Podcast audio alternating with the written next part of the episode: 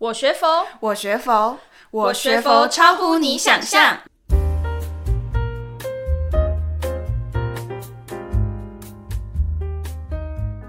欢迎来到我学佛超乎你想象，我是主持人刘云。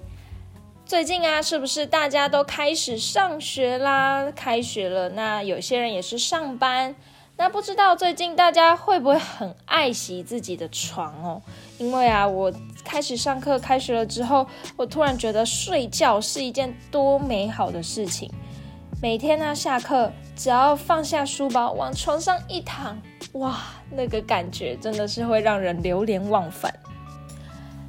最近呢，我读到了一篇很有趣的文章。是星云大师《人间万事》里面的一篇，叫做《睡姿奇观》。那这这篇文章顾名思义，就是在讲人的睡姿啦。那在人的一生当中啊，大约有三分之一的时间都在睡觉哦。睡眠的时候，其实啊，就好像死去了一般。只是啊，我们都还蛮怕死的，但但是我们却不怕睡觉。原因是什么？因为睡觉会再次醒过来。但是死去了，可能就不会再活过来了。每天呢，有着充足的睡眠，可以很好的消除你的疲劳哦，并且恢复你的体力。我们现在人家大家都是，现在大家都事业很忙，学业也很忙，所以呢，睡觉对我们而言呢，就好像是远航的船只需要添加油料一样，有充足的睡眠才能够保持身体健康哦。所以啊，良好的睡眠品质是对我们非常重要的。那谈到睡觉哦，有的人呢，一躺上床马上就能进入梦乡哦，就呼呼大睡。但是呢，有些人呢，却要翻来翻去，诶，总是瞧不到一个好的姿势来入睡。甚至啊，有些睡觉的姿势啊，都是千奇百怪哦。甚至是睡觉的姿势都是千奇百态，因人而异。那大师在文章中啊，就提到了有六种睡姿哦。第一种叫做仰天长啸型，有的人呢，睡觉时间一到，往床上一躺，面对天花板呼呼大睡。睡这种睡姿的人呢，容易打呼，而且啊，姿态不雅，所以有些小朋友在呃小时候啊，如果睡到仰天长啸型，父母啊都会呃加以修正。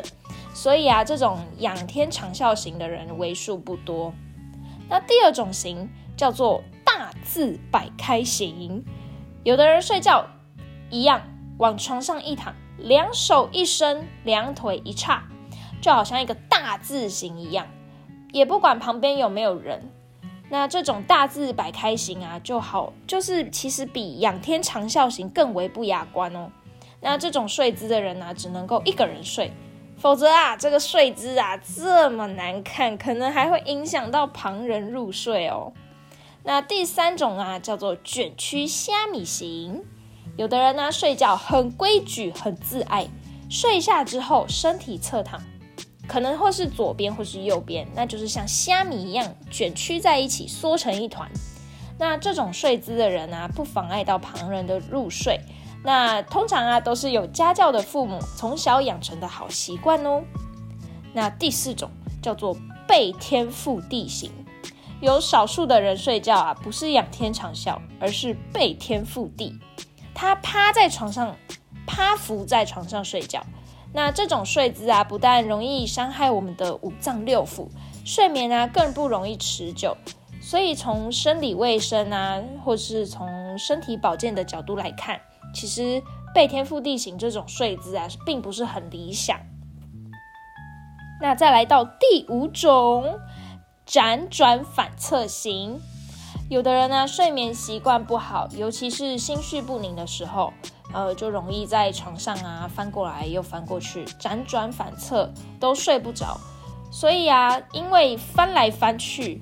容易惊动到旁边的人，尤其是有的人翻来翻去的动作非常的夸张哦，不断的起身再躺下，起身再躺下，转转右边再转转左边，哇，这就很容易影响到呃有睡在旁边的人。那如果一个人睡的话，其实倒也还好，但是啊，万一你是在军中啊，哇，睡大通铺，或者是啊你在家中跟大家一起睡榻榻米。哇，这种动作太大，容易引起别人的反感哦，所以也很不受欢迎。那最后第六种啊，叫做右斜而卧型。